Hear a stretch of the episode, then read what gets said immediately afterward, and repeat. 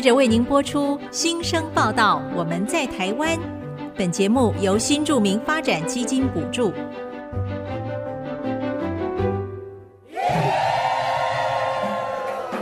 他们从世界各地来到这里，带着梦想和新力量，还有丰富的多元文化。新生报道，我们在台湾。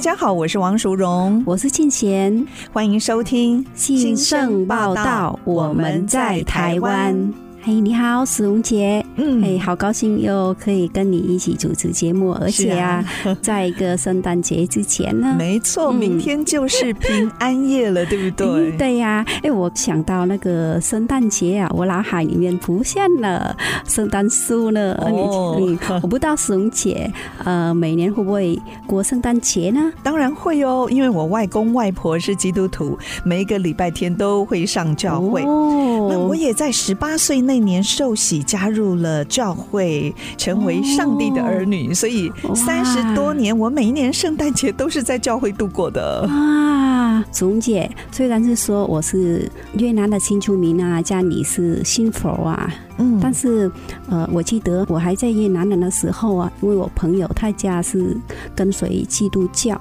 那记得有一年呢。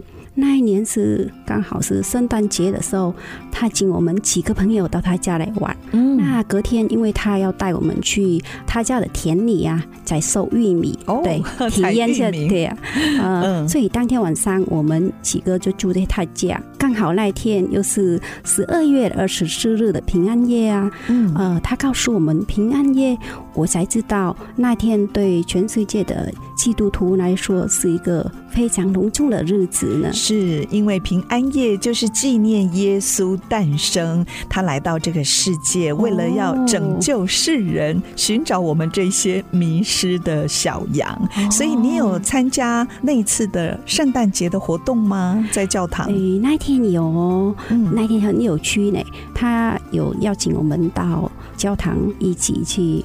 参加那个圣诞夜晚会的，我觉得里面好漂亮哦，那布置的非常非常的美哈。是，呃，里面还有一种很神秘的感觉的哦，还有神秘感。对呀，这是第一次亲身体会呃耶稣诞生的仪式哦，感觉非常不错，可体验不同的宗教啊，不同的文化。嗯，趁着这个节日哦，就可以来认识一下基督的信仰哦。那我们教会新竹中华信义议会胜利堂在清大夜市的对面哦，建工一路就在今天晚上十二月二十三号七点钟就有圣诞晚会的活动，也欢迎大家一起来参加。可以看到我在台上唱诗班哦，我们会分享好听的圣诞歌曲，好棒棒哦！欢迎你来，好哦，有机会我一定会来。是，苏荣姐，那圣诞节一过，我们也是。要准备新的一年，对，二零二四就要来到了。嗯、对呀、啊，虽然我住在台湾了二十年啊，那有些关于过年的那习俗，其实我没很了解耶。现在的年轻人哦，嗯、也越来越不讲究过年的什么传统啊习俗，哦、现在过节都越来越简单了。哎、嗯，那你们是怎么样来迎接新的一年呢？哦，好哦，那刚好今天跟大家分享。两个越南过年的一个习俗哈，嗯，那苏荣姐你有听过粽子啊？知道啊，台湾是端午节吃粽子啊，哦、对，原来是台湾是端午节在吃粽子，但是你知道吗？在越南啊，过年就吃粽子呢。新年的时候吃粽子哦。嗯，对呀，对呀。那你们的粽子的形状，知道好像跟我们台湾不太一样，对不对？哎，你有听过哈？因为我吃过。哎，你有吃过哈？是。其实哈，粽子在越南它长得其实跟台湾差很多。对。它就长得四方形，而且它长得蛮大个的，很大一个，一定是全家一起分享的。对啊，就是不只是全家，因因为有时候过年是家里的人来很多人哦，还有客人，对 对 对，开了一个就整个家人跟客人都就可以够了，对呀。而且你们越南粽叶叶跟台湾粽子的叶子是不一样的，对不对？嗯，对呀、啊，因为我有吃过台湾的粽子，它包的叶子是什么叶子我不大了解，但是在越南呢，它是包香蕉叶耶。嗯，我知道。嗯、其实香蕉叶包的非常香哦。嗯、对啊，它有香蕉叶的一个香味。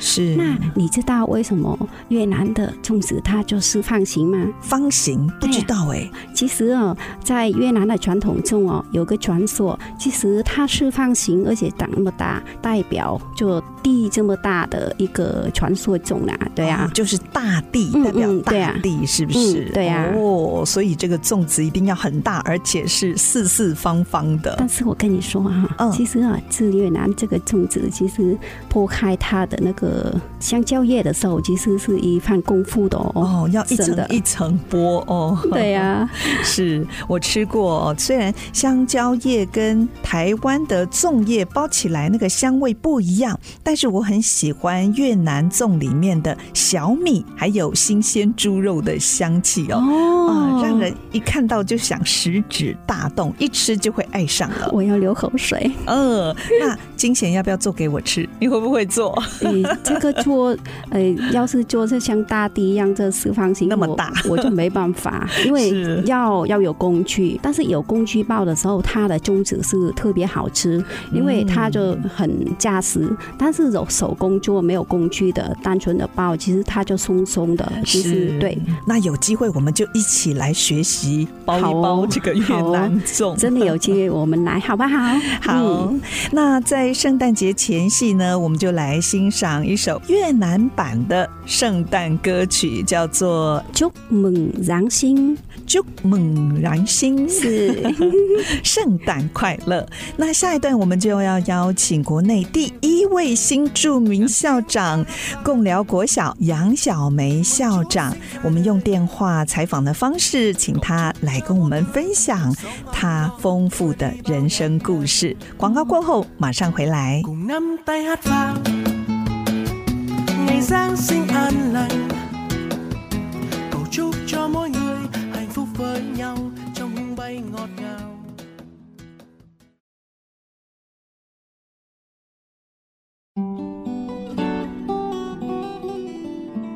您现在所收听的是 IC 之音竹科广播 FM 九七点五新生报道。我们在台湾节目，我是淑荣，我是静贤。今天新生报道，我们要请到贡寮国小杨小梅校长。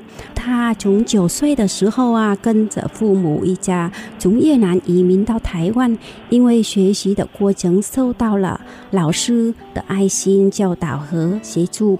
让他走上教职这条路上啊，在二零一九年还荣获呃师铎奖的肯定呢。是，嗯，我们很高兴今天可以用电话采访到小梅校长。谢谢校长在百忙当中来这里分享他的生命故事。欢迎校长，校长您好，校长你好，大家好，我是小梅。今天很开心到我们的新生报道跟大家做一些分享。嗯，我们本来是要请校长来到现场，可是。校长有即将要去越南的行程，对，还有还有一些活动课程，对，就没有办法来到录音室跟大家分享。嗯、不过还好，啊、我们可以用电话采访的方式，还是可以听到校长的故事。那我知道校长，您父亲是来自中国广东，那妈妈是越南人。您的名字叫杨小梅，这是爸爸取的吗？还是妈妈？因为听起来好亲切又好记哦。呃，是爸爸取的。对，哦，有没有特别的意义呢？呃，应该是说梅花嘛，梅花在对我们来讲就是越冷越开花。嗯，是因为爸爸那时候。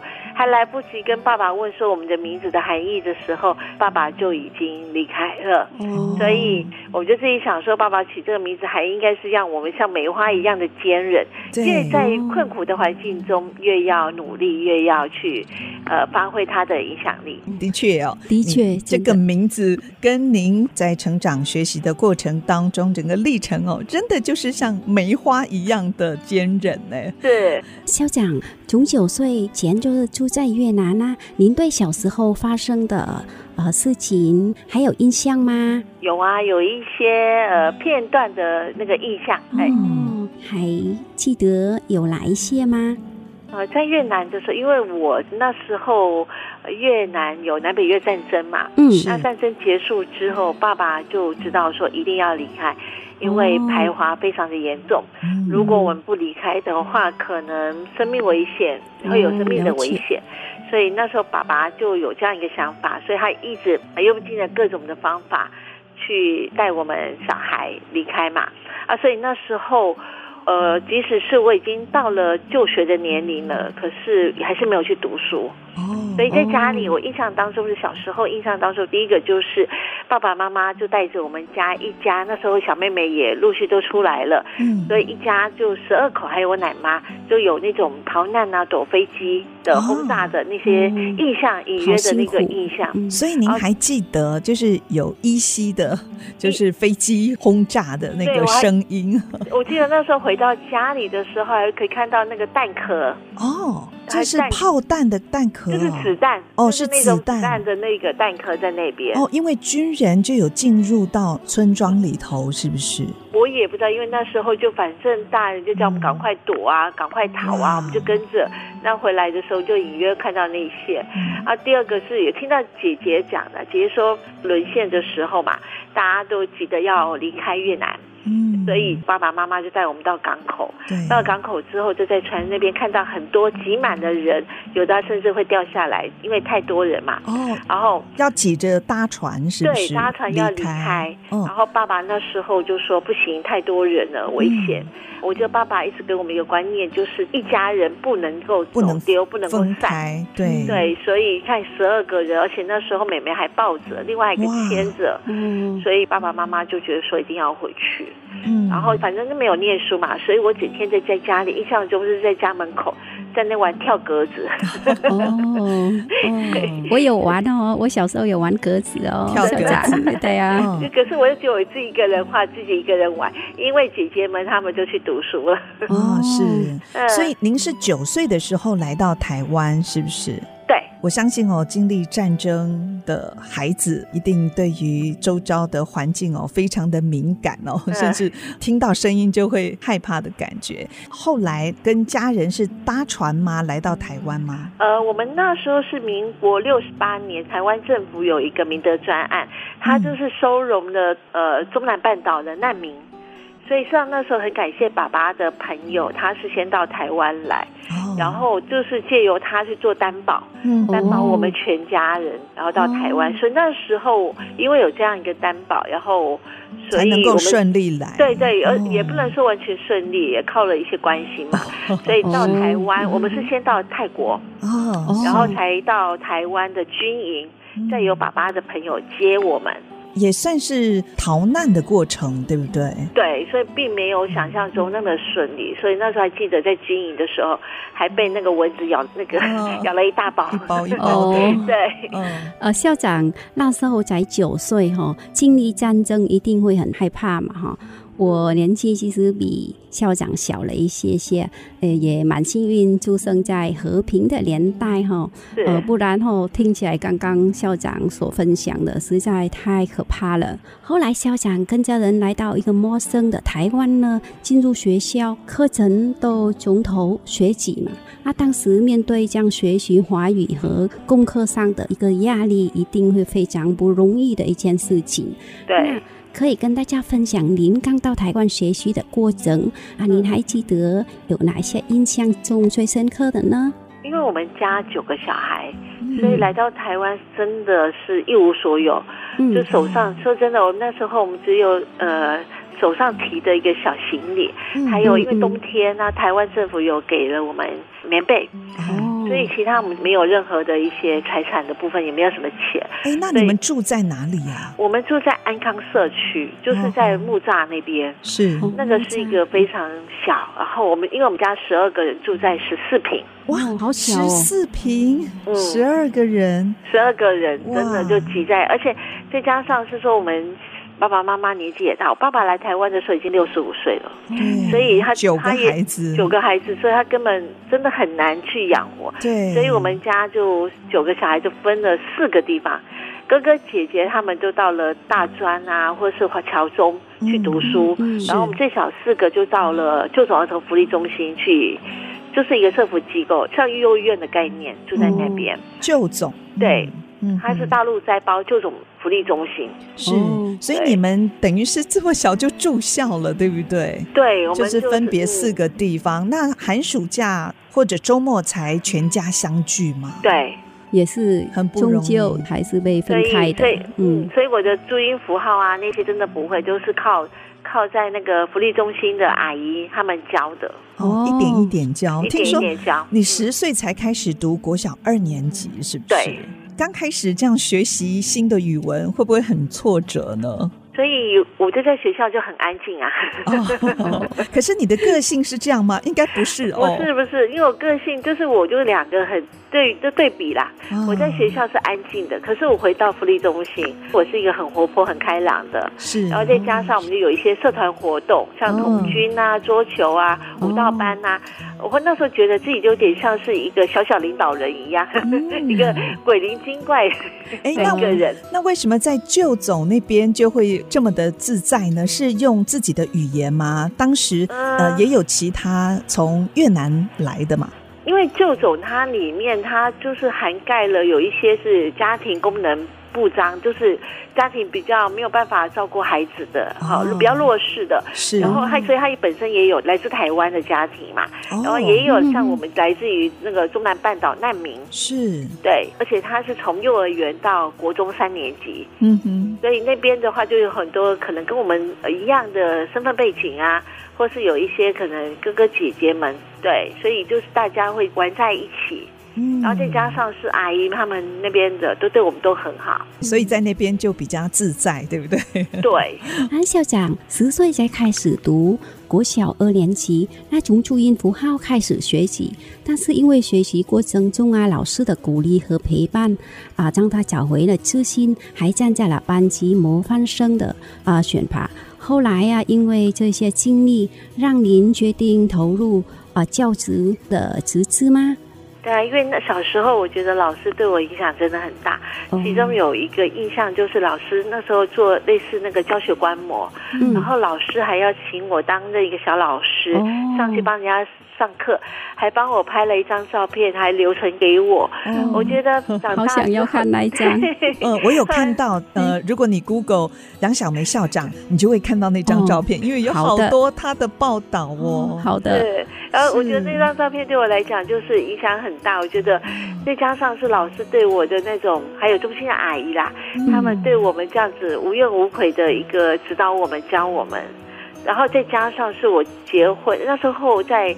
呃，大学的时候认识我男朋友，嗯、也就是我现在老公。是，然后应该说他们家，他们家的姐姐、姐夫，还有他舅舅啊、表哥，很多都是老师。是，所以婆婆也鼓励我说：“哎，那你可以选择当一位老师看看。”所以也是有婆婆的鼓励哦。对，有我婆婆、我公公他们的鼓励，而且再加上他们给我很大的一个支持。是，所以。担任教职，除了从小在学校里面有师长的身教，还有婆婆的鼓励，我相信您自己在教职的过程当中哦，跟孩子的互动也给你很大的一个鼓励，是吗？对啊，因为我觉得我喜欢跟孩子在一起。对，听说大家都称你是孩子王，是不是？在学校随时随地就有孩子会趴在你的身上。因为我觉得跟孩子的互动。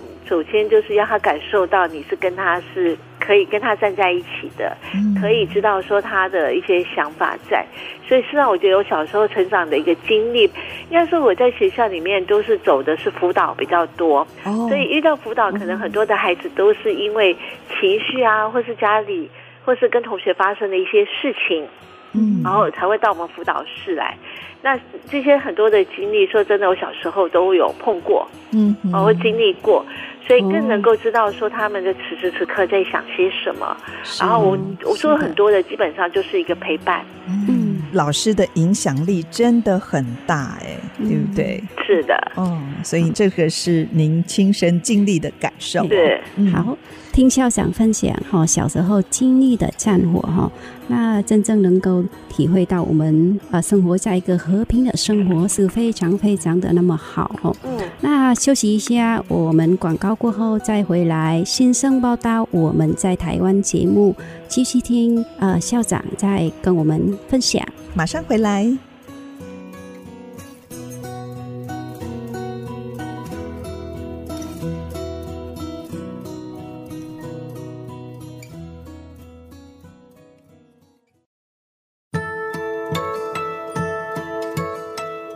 迎回到新生报道，我们在台湾的节目，我是静贤，我是淑荣。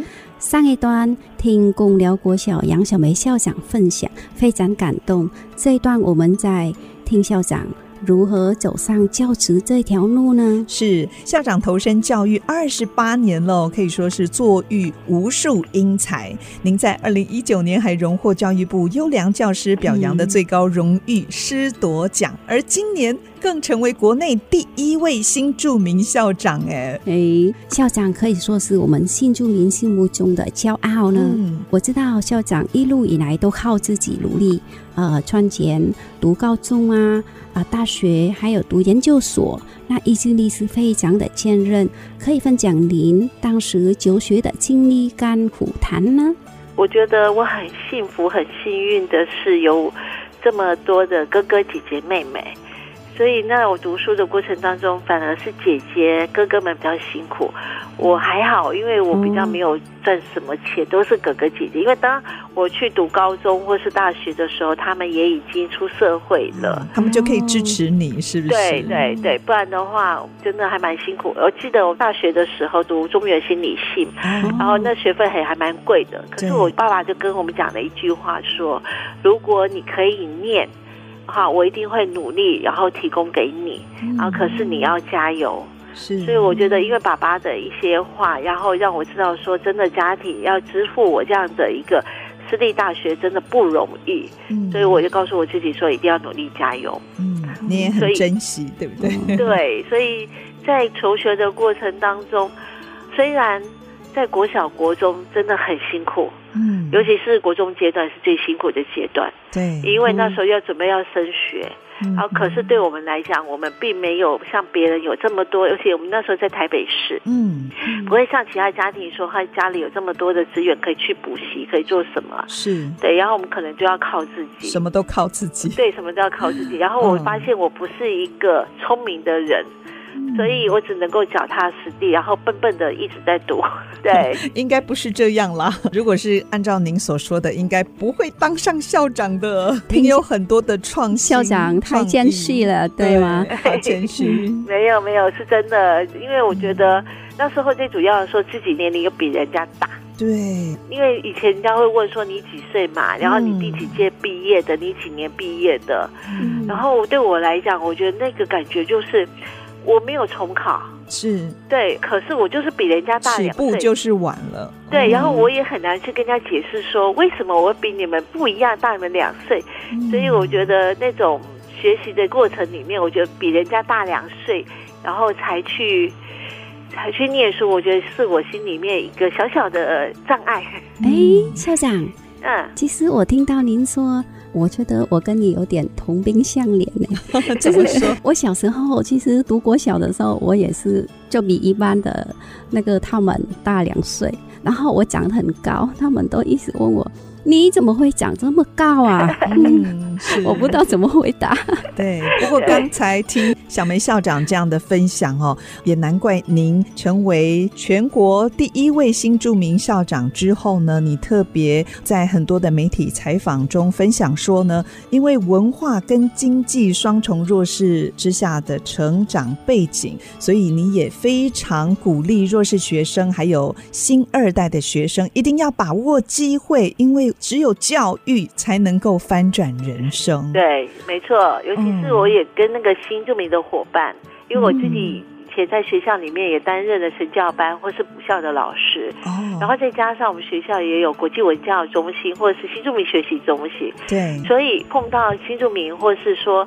呃，新二代的孩子是比一般的机会还要多，所以我尽量就是鼓励他们说，说机会是在自己手上，是。是，然后只要你有机会，你可以多学、多练习、多念，嗯、掌握好。嗯嗯那等到当未来你你就可以利用这个机会去增加自己的能力也好，增加自己的经济等等的部分。嗯，对我说是机会是掌握在自己手上，对，随时就要把自己预备好，机会来了就可以好好的把握。校长好用心哦，没有，谢谢。对，听到校长的学习过程真的是辛苦的哦，尤其对于新住民来说，在学习上真的是困难重重。是、啊，那上一段您谈到国小的老老师，后来在呃求学过程当中，我相信还是有很多的贵人相助支持你。那有哪一些人你铭记在心的呢？像我在读高中的时候，也因为那时候高中我是读私立学校啊，然后我记得里面有一个向老师，我觉得他是一个很有趣的老师，他对他就一直鼓励我说：“哎，你要多努力多念，甚至是说那时候选那个学校。”嗯，到大学选学校的时候，他也给你一些建议是是？他给我一些建议，虽然我没有听他的建议，因为他那时候跟我讲说，你应该要选学校。他的理由是什么啊？因为他觉得说，学校当你拿出毕业证书的时候，你那个文凭是好看的。哦，对对。然后对我来讲，我觉得说我喜欢，我想要读的是兴趣。嗯，所以我就选择的是中原心理系，而不是选择可能是台中的是那个东海或者是比较好的学校。嗯，对。我觉得从事教育过程当中，里面不管是从事行政工作也好，或是念书，我就会找我喜欢的。对，不管是戏也好，或是我的、嗯、呃刚开始的行政工作也是，是的。而且你这个科系呢，心理系，我觉得在教育上，不管是做行政工作，或者是在第一线的教学哦，我觉得这样的专业对你有很大的帮助，对不对？心理对，没错，懂得人性。对，然后因为这样一个专业，或是说加上自己的人格特质，可以让我跟人之间的互动，就是那个距离更会容易缩短，嗯，更能够感同身受。是祖荣姐，校长说话声音很温柔哦啊！女学生们应该是非常喜欢，非常幸福的哈，充满着活力呀，对不对？过去您曾经担任代课老师啊、科任老师，还有组长，还有新北市戏子区的青龙国小教务主任，同时还是专任辅导老师呢。啊，经历是非常的多，非常的丰富。那校长有在学校教过小孩们越南语吗？呃，我刚刚提到说我在越南没有上过什么课，所以我对于越南语的那个发音那些，说真的，我不是那么的会。嗯、我只有简单的一些语词啊，什么安公嘛、肮脏啊、哦、安公、勒着呀，对，就是简单的语词。可是呢，我们因为学校有国际文教中心，嗯、我就会跟孩子去介绍不同的国家文化。嗯、那其中有一个就是越南嘛，嗯、那我就会用简单越南话这样子跟他们分享，啊、嗯，甚至。哎，要让他们去猜。我说：“你们猜看，小梅主任是在哪个国家出生？”他们没有个人猜出来。那可是呢，当我告诉他们说我是越南的时候啊，我发现孩子的反应就说：“他真的吗？”他们就很兴奋的就哦，对。所以呃，后来我反而觉得说，因为语言很重要。嗯。可是我小时候因为没有办法学得很好。所以后来呢，我就反而是请那些有越南语专长的，或甚至是我自己的姐姐，他们都很厉害，他们都会，然后请他们就是帮忙到学校来教我们的孩子，不管是新二代。或是一般台湾的孩子可以认识更多的语言，嗯、其中一个就是越南语的部分。那你自己是不是也跟着一起学了一些？对呀、啊，然后姐姐就跟我说：“你要赶快趁着一起学啊！” 对，就那种跟着孩子一起学，然后发现小孩子看到说：“哎，严小梅主任也在学，他好像就有点那种。”一起学习，然后又是同学，然后又互相比较的那种感觉，就蛮好的。嗯，也许大家不知道呢，其实校长现在是顺利的成为国内第一位新著名校长，但他是经历过四次的失败，第五次才通过校长的甄试哦。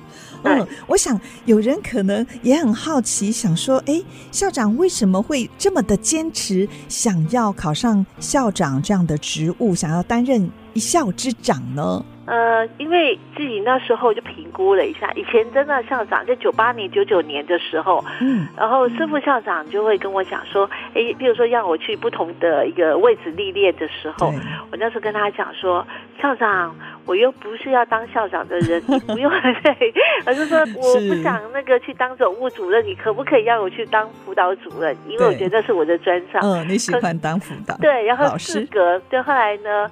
四隔了四年之后，发现我改变了，嗯、因为我觉得，哎，每个位置我可能都接触过了。对。那第二个我会发现，就是说，可以站在比较高的位置的时候，可以协助更多的人之外，我可以看到的东西会更多，而且还可以有主导权，做一些改变，对不对？那个责任呐、啊，我觉得那相对的责任就更大。嗯、然后再加上，我觉得我身边里面有好多好多的师傅，可能是退休的校长，然后是现职的校长。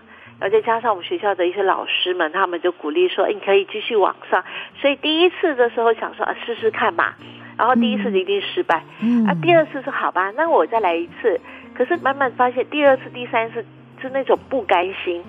那、哦、为什么我真的学不会吗？对，我真的难道 我真的这么差吗？我难道我没办法当上一个校长吗？因为我就有很多的校长跟我讲说。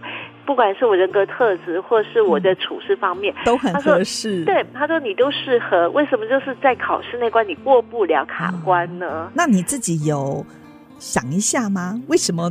会卡关呢，因为我发现刚开始说真话，我不太会去跟人家讲说我自己的故事。哦。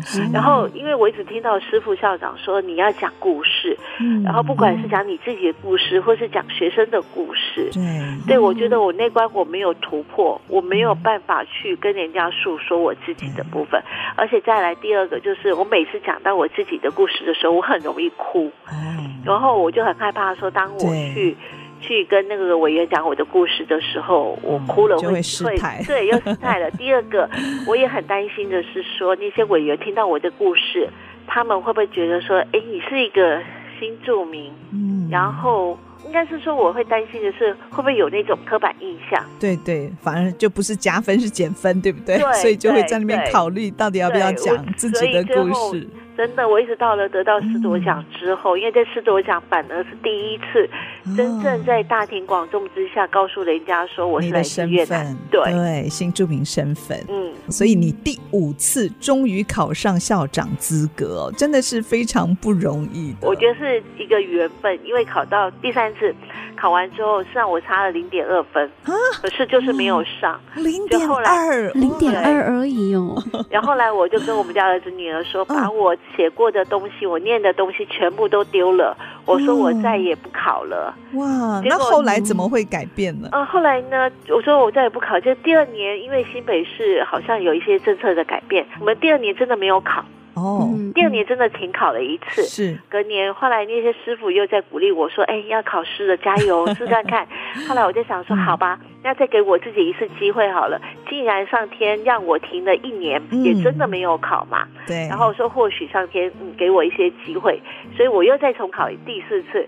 那第四次虽然那录取率很低，对，还是没有考上，嗯，对。”可是我后来我就转个念，我说，嗯，这一次如果我考上了，说真的也不是一件好事，嗯、因为我们家的儿子女儿，他们刚好一个要考大学，哦、一个要考高中，嗯，那怎么不是好事呢？因为我考上之后我要去受训，刚好碰到他们要考试，哦、对，对，我觉得这样子的话好像不是那么的好，我一定会觉得没办法去照顾到我们家的儿子女儿，尤其他那时候更需要。对，妈妈可能在旁边陪伴，是。所以当我考到第五次的时候，我就告诉我自己说，这一次我一定考上。对，天时地利人和了，对，一定要成功。第五次就真的成功了，嗯，对呀，是刚好的时候了，对对呀，最好的安排。是是的，是的。刚刚听了校长的分享，哦，其实校长真的是很伟大，哦，跟他的名字是真的很很像，呃，像梅花一样的坚强，是啊，啊，民众啊。正在对人生有些挫败呢，您有什么对他们说的话或鼓励的话吗？呃，我觉得每一个人啊，当他遇到挫折的过程当中，后面一定会有成功的机会等着你。嗯，而每一次的挫折，就是为了增加你成功的一个养分。嗯，所以不要放弃，加油，你一定可以的。嗯，好好的。那我们谈到这里休息一下广告过后继续听小梅校长的分享马上回来。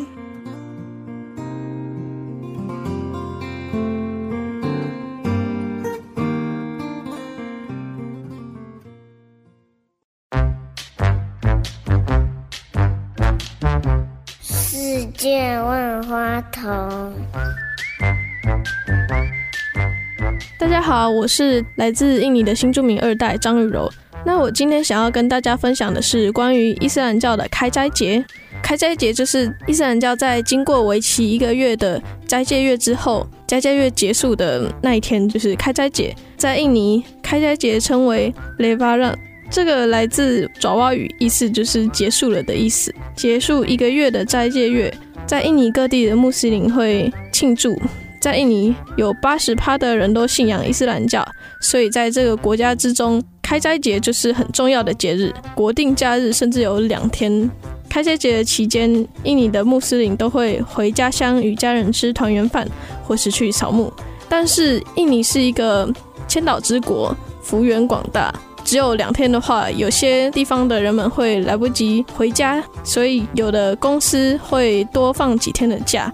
方便员工可以回家乡，前后放假大概一个星期，所以在开斋节的时候会比较多人出去玩，也可能比较多的印尼人会出国玩。那其实，在印尼开斋节的时候，印尼人也会清扫家里，会吃一个叫做格杜巴的食物，那是类似粽子，只是跟华人的粽子有一些不同。那他们也会买新衣服，有些印尼人受到华人的影响，也会送红包。其实他们叫做昂包，就是有点类似福建话。他们其实不会送红色的，可能会送绿色昂包。那如果听众朋友有机会在开斋节的时候到印尼玩的话，一定能体验他们那边开斋节的热闹气氛。谢谢大家。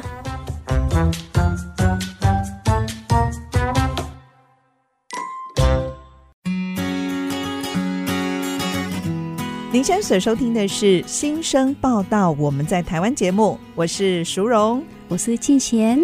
今天很高兴邀请到国内第一位新出名身份担任校长的新北市贡寮国小杨小梅校长，她也是教育部颁发的呃师铎奖的得主。呃，是许多教育工作者的典范。继续想请教小梅校长，这几年呢，台湾教育哦也迈向了国际跟国外教育接轨。公寮国小在前任校长的带领之下呢，哇，展现了不错的光芒。那我们知道您也会继续接任卸任的校长杨志先校长肩上的重责大任哦，带领孩子们打开世界的窗。那是不是可以？可以分享一下哦，共寮国小学校的一个教育理念跟策略。呃，像共寮国小，它是一个偏乡学校，嗯，然后学校的国小跟幼儿园总共加起来五十一个孩子，可是我们的生态环境非常的丰富，而相对的，因为偏乡，所以它在一些资源上面会比较少，生态丰富，可是我们的一些其他的一些体验的课程相对的会比较少一些，可是我觉得啊。嗯，如何去结合学校的一个生态的资源、一个特色，培养我们的孩子可以去跟人家做介绍、做导览。嗯、然后，我也期待是我们这些孩子可以跟国外的一些姐妹校去做互动。哦，所以你们也有国外的姐妹校？哦？对，我们学校也有西澳的姐妹校。除了西澳的姐妹校之外，我们也今年呢也跟韩国的学校，嗯，然后跟他们去做一些线上的一个交流互动。是我觉得就鼓励着我们老师，就请他们借由平常上课的时候，尤其上英文课的时候，嗯，可以让我们的孩子去学习，慢慢认识我共聊的一些特色。哦，然后就可以介绍给他们线上的学生。对，对，然后也会说用我们的国语，然后去跟他们做分享，教他们。然后他们就是，变成说他可以将，比如说韩国的姐妹校，他就用韩语来教我们的孩子。对，对，我觉得这样做一个交流，让我们的孩子觉得说，哎，这个世界是真的很大，是不是只有共寮，不是只有台湾。对，然后希望他们多借由一些视讯的部分，增加他们的国际视野。我一直以为说偏乡，他们可能在资讯设备会比较落后，结果会发现没有，而且老师们在于资讯设备的使用上，真的比我厉害很多很多。他们都是我的老师，嗯，所以学校老师们就好像是一个团队，互相帮忙。对，然后因为我们共同的目的就是要把这群的孩子带好、带起来。然后可以让他们走出共寮，然后跟世界做接轨。是啊，校长上任后是小孩与家长们的靠山和寄托，身兼重担。以您身为新住民教育工作者的身份，我很好奇，您未来是否有跟越南家乡的各个学校啊、呃、有做交流、探讨跨文化或教育上的一个计划呢吗？呃，实际上我现在就是来到这边之后呢，嗯、我们这边贡寮区有一个新住民关怀协会的理事长，呃，阮世潮老师。我一到贡寮的时候，我们就马上就是连接到那条线。嗯，他有跟我就是在我们学校里面，我们也申请了一些计划案，在学校办理的一个呃多元文化的一个课程的体验。首先，我就先从越南开始嘛，所以让我们的孩子去认识越南的风土民情、他们的语言、他的节庆等。然后世潮老师呢，他很棒的是，他也帮我们，就像刚刚提到说，他帮我们介绍了越南的学校，嗯，然后让我们的孩子也一样用视讯的方式，哦，可以衔接，对，可以衔接张张老师所教的一些，因为我们对文化有一些清楚了解了，是，所以跟他们做互动的时候，很快就可以做这样一个连接，嗯、然后。我们也可以将我们老师教的简单的越南语，嗯，好，然后是老师英语的部分去做交流。对，那同样的，他们也可以用越南语啊，或用英语跟我们做回馈。对，是，这也是我们现在正在准备进行中的，哦，对，准备进行的课程。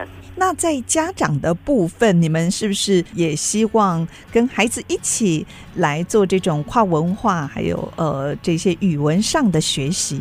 呃，以前那个贡寮国小办理的时候，都是只针对孩子。对，我来到这边之后，发现家长是一个是孩子非常重要的他人。对，家长一定要参与孩子的教育。是，所以呢，我知道我的多元文化这个社团活动的时候，我办的是亲子。嗯，而且除了我自己共寮国小之外，我扩大到其他的共寮区的。呃，五所学校包括了国中，嗯哦，是，对，我们是邀请他们一起来。我说有孩子可能觉得说，我又不会讲，我说没关系，不会讲就是要学，而且你学到的话是未来是可以让你一辈子带着走的。对，或许你语言没办法讲得很清楚。可是你至少习惯去听，嗯、啊，再加上之后你认识这个国家的文化习俗之后，嗯、以后你到了任何一个地方的时候，你就有那种勇气去学习不同国家的文化特色。嗯，对，的确，这个是要从小就要培养的哦。对，而且跟着我们的老师还有我们的孩子讲说，文化没有说谁是优。谁是劣？是这样文化，它只有不同。嗯，所以我们要学习认识不同的国家的文化，之后你才能够理解，对，去欣赏、嗯、去尊重他们的特色。对对，对呀，嗯。